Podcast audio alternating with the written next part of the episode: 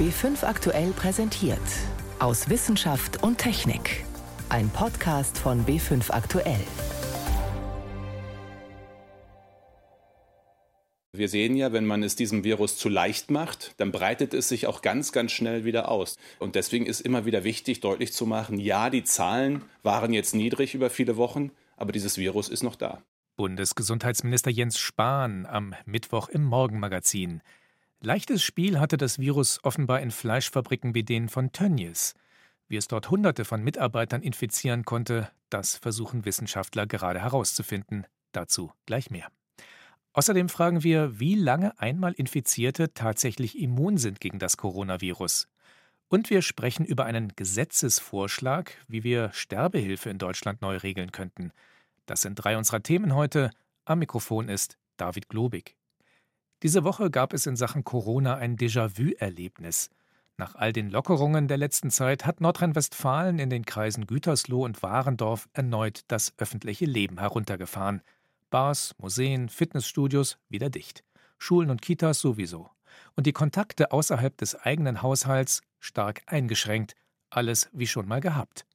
Auslöser war die Masseninfektion unter Mitarbeiterinnen und Mitarbeitern der Firma Tönnies. Doch warum verbreitet sich das Virus ausgerechnet in Schlachtbetrieben so leicht? Mehr dazu von Thomas Kempe. Allmählich wird klarer, was bei Tönnies in den Hallen, in denen Fleisch für den Handel und die Weiterverarbeitung zerlegt wird, geschehen ist. Bonner Wissenschaftler und Mitarbeiter des Robert Koch Instituts arbeiten daran, den Corona-Ausbruch im Kreis Gütersloh zu rekonstruieren.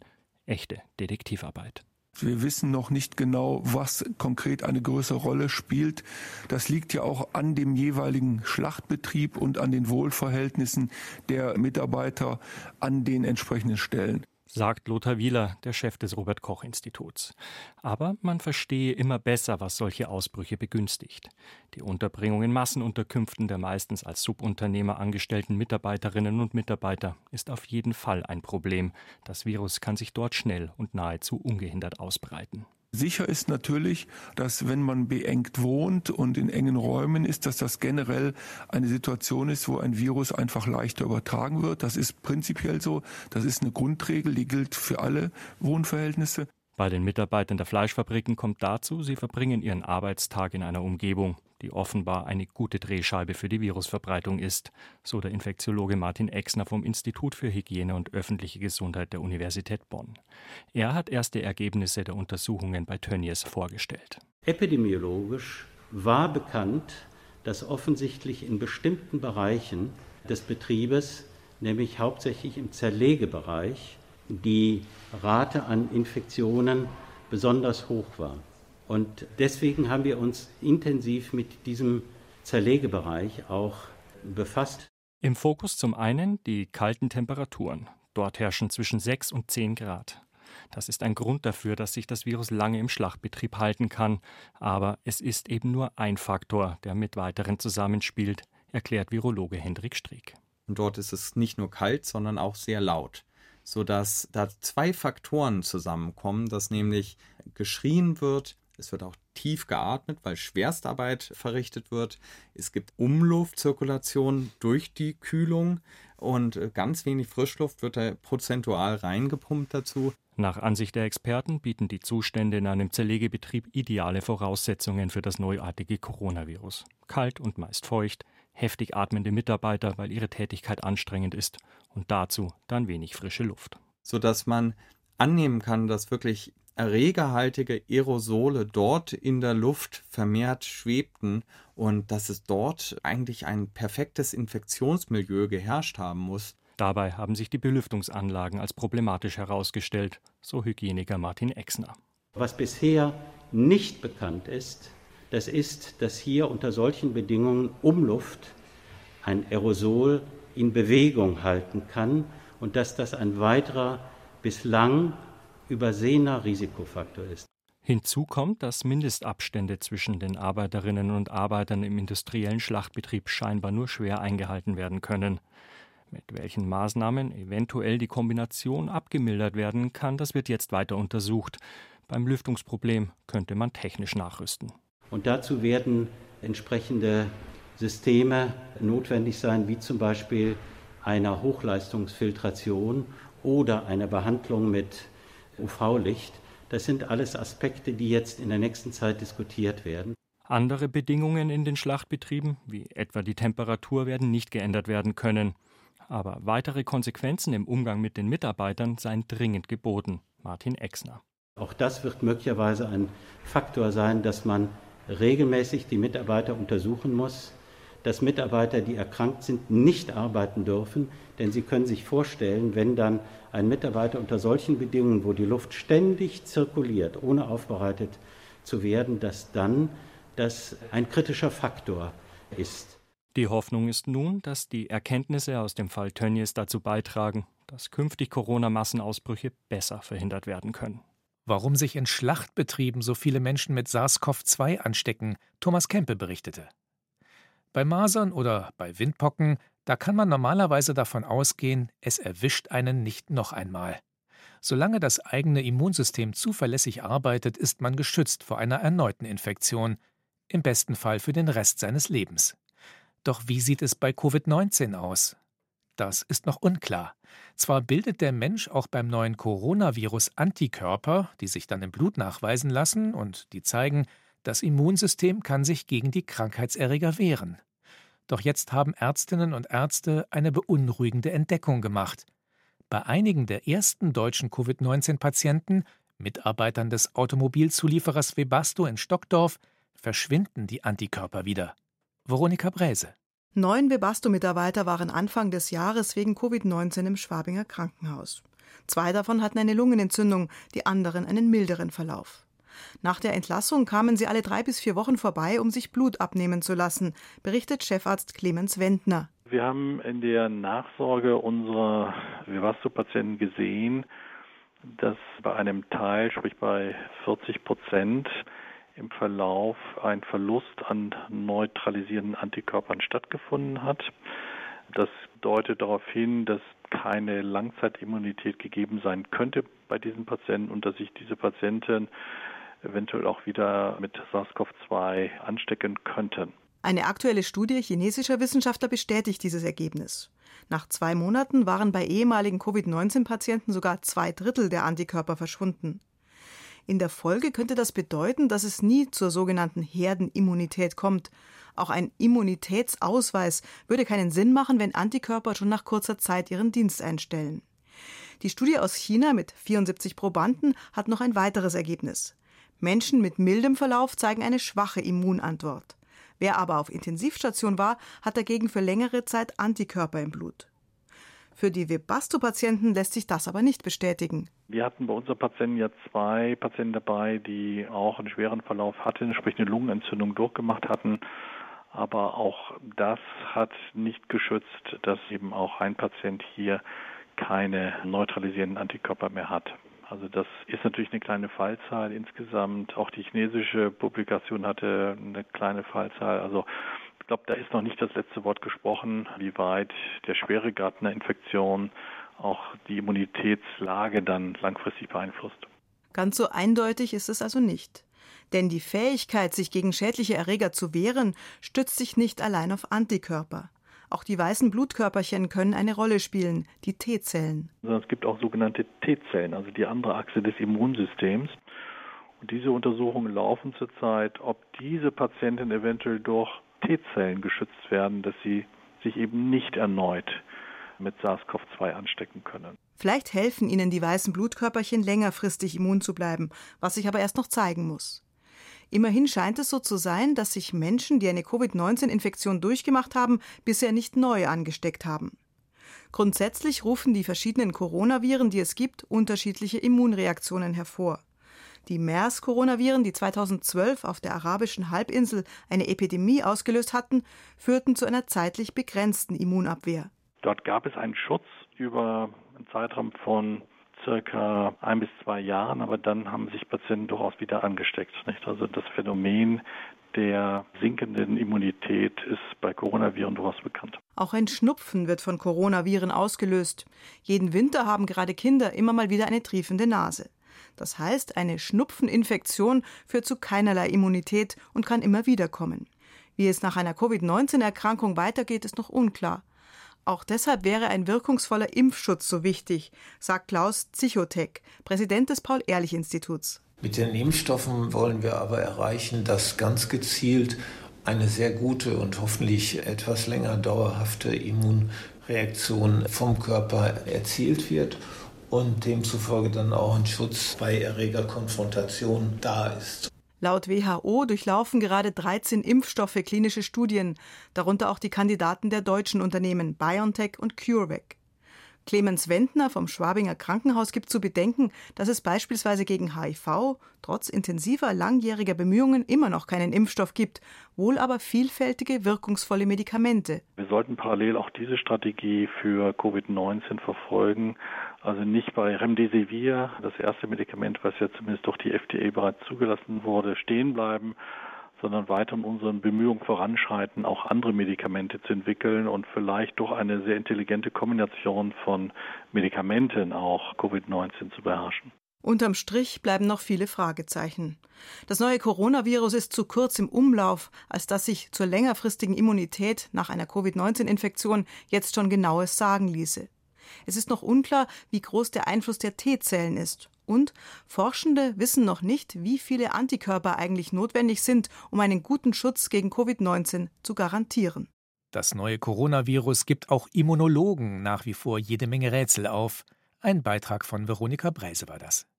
Sie hören B5 aktuell am Sonntag aus Wissenschaft und Technik. Heute mit David Globig. Seit Wochen bestimmt sie unseren Alltag. Ob beim Bäcker, im Supermarkt oder in öffentlichen Verkehrsmitteln. Überall herrscht Maskenpflicht. Und damit die auch wirklich was bringt, sollten wir streng genommen unseren Mund-Nasenschutz nach jedem Tragen waschen bzw. sterilisieren oder Einwegmasken nutzen, was allerdings ziemlich viel Müll produziert. Einen Ausweg aus diesem Dilemma bietet eine Schweizer Firma an. Stoffmasken, die sich selbst desinfizieren und dabei, so die Werbung, auch das neue Coronavirus ausschalten. Wissenschaftler haben jetzt untersucht, ob die Masken dieses Versprechen tatsächlich halten. Sven Kästner berichtet. Schwarz gefärbte Baumwolle außen, weiße auf der Innenseite, dazwischen eine Filterschicht aus Vlies. Äußerlich gleicht dieser Mund-Nasenschutz einer einfachen Gesichtsmaske, wie sie seit Wochen zu unserem Alltag gehört. Aber dieses Exemplar kann mehr, sagt Uwe Rösler vom Institut für Tier- und Umwelthygiene der Freien Universität Berlin. Neben der Funktion, die jede Maske haben sollte, Partikel, in dem Fall Viruspartikel aus der Luft zu filtrieren in einem bestimmten Umfang, hat diese Maske noch die Eigenschaft, dass die Oberfläche so behandelt ist, dass Viren, die mit dieser Oberfläche in Berührung kommen, inaktiviert werden. Das klingt interessant, gerade in Pandemiezeiten. Aber kann die Maske auch tatsächlich das SARS-CoV-2-Virus unschädlich machen? Rösler und sein Team haben das untersucht und dazu den Stoff im Hochsicherheitslabor mit einer großen Anzahl des Erregers kontaminiert. Wir haben nach definierten Zeiten das Virus wieder von dem Stoff zurückgewonnen und konnten da halt zeigen, dass tatsächlich 99,9 und teilweise noch mehr dieser Viren reduziert wurden. Wir reden in dem Fall von zwei Stunden, aber auch nach einer halben Stunde zum Beispiel war eine deutliche Reduktion festzustellen. Das Geheimnis der Maske steckt in Beschichtungen auf der Außen- und Innenseite, die mit bloßem Auge nicht zu sehen sind. Das kennt man von anderen Funktionsstoffen, die zum Beispiel mit Beschichtungen aus Silberionen oder Zinkoxid Keime töten. Direkt vor dem Mund allerdings sollte man so etwas nicht tragen. Die Maske funktioniert deshalb nicht auf chemische Weise, sondern über eine Vielzahl elektrostatischer Ladungen. Bis es 0,1 bis 0,8 Millivolt ist, man braucht eine große Mischung von verschiedenen Ladungen und diese Ladungen dann zerstören das Zellwand von den, in diesem Fall den SARS-CoV-2, dieser Virus, und die explodieren und sind inaktiviert. Sanev Swami, Gründer des Maskenanbieters Living Guard, beschreibt, wie sich die Masken gewissermaßen selbst desinfizieren. Für die Beschichtung verwendet die Schweizer Firma verschiedene sogenannte Polykationen. Diese Substanzen bestehen in ihrer molekularen Struktur aus mehreren Atomen, die sich zusammengeballt haben. Das sorgt für eine dauerhafte positive Ladung und die neutralisiert negativ geladene Krankheitserreger schon bei einem kurzen Kontakt. Und diesen Substanzen, das sind 24 bis 36 Milliarden auf ein Quadratzentimeter. Die Ladungen werden für immer da sein. Sobald eine Viren oder ein Keim explodiert, diese Ladung wieder frei, der nächste zu töten. Die Firma beschichtet die Textilien mit einem komplexen Verfahren, das für einen besonders festen Zusammenhalt mit der Faser sorgt. Fachleute sprechen von kovalenten Bindungen. Die elektrostatische Ladung hält deshalb über eine lange Zeit. Sie leidet auch nicht, wenn der Stoff gewaschen wird, sagt Uwe Rösler von der FU Berlin. Es ist ja diese kovalente Bindung, die praktisch durch einen physikalischen und chemischen Prozess irreversibel an die Fasern assoziiert ist. Das unterscheidet diese Beschichtung von einer normalen chemischen Beschichtung, die durch Waschmittel und andere leicht zu entfernen ist. Ein SARS-CoV-2-Infizierter kann das Virus schon dann weiter verteilen, wenn er eine einfache Alltagsmaske, etwa nach dem Supermarktbesuch, unachtsam absetzt. Er muss dabei nur kurz die Innenseite mit den Fingern berühren und dann den nächsten Türgriff anfassen. Die Beschichtung kann dieses Risiko deutlich senken, weil sie schon nach kurzer Zeit den Großteil der Viruspartikel deaktiviert. Hygieniker Rösler denkt bereits darüber nach, wo diese Technologie auch abseits der Covid-19-Pandemie eingesetzt werden könnte. Wenn wir jetzt an die Küchenhygiene denken, könnte man sich tatsächlich vorstellen, dass bestimmte Wischtücher, Wischlappen entsprechend behandelt sind oder auch Handtücher, die mehrfach benutzt werden. Denkbar ist auch, mit beschichteten Filtern Trinkwasser zu reinigen oder die Hygiene von Krankenhausbekleidung zu erhöhen. Textilien, die Krankheitserreger zerstören können. Ein Beitrag von Sven Kästner war das. Wenn es ums Sterben geht, dann wünscht sich wahrscheinlich jeder Mensch, dass er nicht lange leiden muss. Doch was, wenn klar ist, dass das eigene Lebensende ganz anders aussehen wird, zum Beispiel weil man Krebs hat und keine Therapie mehr hilft? Manch einer hätte es da gerne selbst in der Hand, zu entscheiden, wann es soweit sein soll. Aber wie kommt man dann zum Beispiel an einen tödlichen Medikamentencocktail? Ärzten und Sterbehilfevereinen war es bis vor kurzem verboten, hier Hilfe zu leisten. Doch im Februar hat das Bundesverfassungsgericht den entsprechenden Paragraphen im Strafgesetzbuch für verfassungswidrig erklärt. Jeder Mensch hat das Recht, sich das Leben zu nehmen. Und wer ihn dabei unterstützt, begeht keine Straftat. Die Sterbehilfe muss nun gesetzlich neu geregelt werden. Vier Wissenschaftler haben dazu einen Vorschlag gemacht. Meine Kollegin Ann Kleinknecht verfolgt das Thema schon eine ganze Weile. Von ihr wollte ich wissen, was für Forscher sich denn da zusammengetan haben. Ja, das sind renommierte Palliativmediziner, Medizinrechtler und auch Medizinethiker und die befassen sich nicht erst seit gestern mit Sterbehilfe, sondern die haben sogar vor sechs Jahren schon mal einen Vorschlag gemacht, den dann eine Reihe Bundestagsabgeordneter ins Parlament eingebracht haben. Denn man muss wissen, bei dieser Frage besteht kein Fraktionszwang. Das heißt, die Abgeordneten entscheiden nach ihrem eigenen Gewissen und stimmen auch so ab. Und genau so könnte es jetzt auch diesmal wieder sein. Was steht denn in diesem neuen Gesetzesvorschlag drin? Erstmal ganz wichtig vorab. In Deutschland ist die Tötung auf Verlangen nach wie vor verboten. Also Ärzte dürfen Betroffenen kein tödliches Mittel verabreichen. In diesem Gesetzesvorschlag geht es jetzt um die Hilfe zur Selbsttötung. Also vielleicht können Sie das noch mal ein bisschen genauer erläutern. Was ist der Unterschied zwischen Tötung auf Verlangen und Hilfe zur Selbsttötung? Ja, die Tötung auf Verlangen beschreibt ganz eindeutig, dass eine Ärztin oder ein Arzt einem Patienten oder Betroffenen eine tödliche Spritze gibt oder ein tödliches Medikament verabreicht. Bei der Hilfe zur Selbsttötung ist es so, dass man eigentlich nur dafür sorgt, dass der Betroffene diese Medikamente hat, zum Beispiel in seinem Nachtkästchen. Das heißt, der Arzt stellt den Betroffenen ein tödliches Mittel zur Verfügung und der Patient muss es dann aber selber nehmen. Die Hilfe auf Selbsttötung, über die wir jetzt auch hier sprechen, mhm. die soll grundsätzlich strafbar bleiben. Aber, und jetzt kommt der Clou, es soll Ausnahmen geben, zum Beispiel für Angehörige oder Menschen, die dem Betroffenen sehr nahe stehen. Und es soll auch Ausnahmen geben für Ärztinnen und Ärzte, die sich aber an sehr, sehr strenge Vorgaben halten. Und wie sollen diese Vorgaben aussehen? Nun, zunächst einmal geht es darum, dass sich der Arzt oder die Ärztin natürlich mit dem Betroffenen unterhält, ein Gespräch führt und da zu der Überzeugung kommt, dass der Betroffene sich das auch wirklich reiflich überlegt hat, dass dieser Sterbewunsch wirklich ein dauerhafter ist und dass der Mensch nicht in einer vorübergehenden Lebenskrise steckt, die vielleicht übermorgen schon wieder vorbei ist. Außerdem sollen die Ärzte sich vergewissern, dass diese Person jetzt diesen Wunsch nicht wegen einer Drohung oder wegen eines Zwanges von außen eigentlich ausdrückt. Zwischen diesem Aufklärungsgespräch und der Hilfe zum Suizid müssen zehn Tage verstreichen. Auch das sieht dieser Gesetzesvorschlag vor. Und ein ganz großer und auch fast der wichtigste Unterschied zum Gesetzesvorschlag von vor sechs Jahren ist, die Betroffenen müssen gar nicht mehr an einer unheilbaren Krankheit leiden, die zum Tode führt, sondern die Sterbehilfe steht nun grundsätzlich jedem offen, so wie das auch das Bundesverfassungsgericht. Gegen den Paragraphen 217 hatten ja unter anderem Sterbehilfevereine geklagt. Welche Rolle spielen die denn in diesem Vorschlag? Nach Meinung der Wissenschaftler sollten diese privaten Vereine eigentlich gar keine Rolle mehr in Deutschland spielen. Sie halten sie für unnötig. Die Sterbehilfe soll nämlich aus ihrer Sicht keine kommerzielle oder sonst wie organisierte Dienstleistung sein. Die Wissenschaftler möchten, dass der ganze Prozess in der Hand der Ärzte bleibt. Und das bedeutet sogar, wenn man das weiterdenkt, dass Angehörige, die Sterbehilfe leisten möchten, dass die dann eben auch die Unterstützung eines Arztes dafür brauchen und nicht die eines Sterbehilfevereins. Warum sollen Ärzte dabei die wichtigste Rolle spielen? Nun, die Forscher gehen davon aus, dass auch wenn jetzt die Sterbehilfe für alle offen ist, die meisten Betroffenen doch schwer krank sind und sich am Lebensende in ärztlicher Behandlung befinden.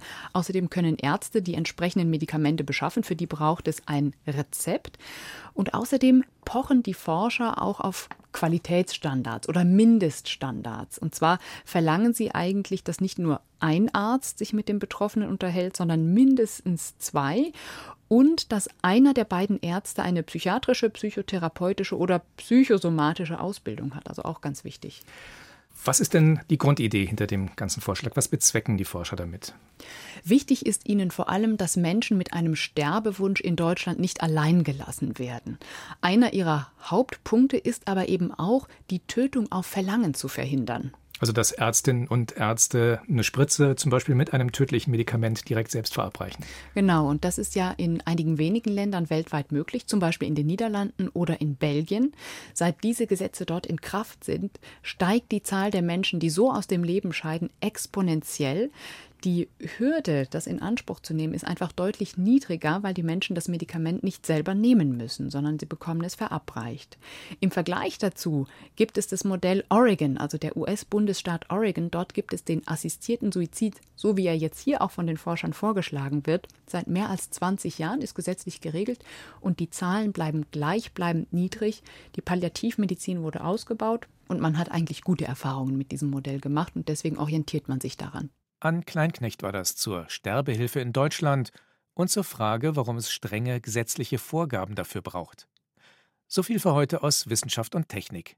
Am Mikrofon war David Globig.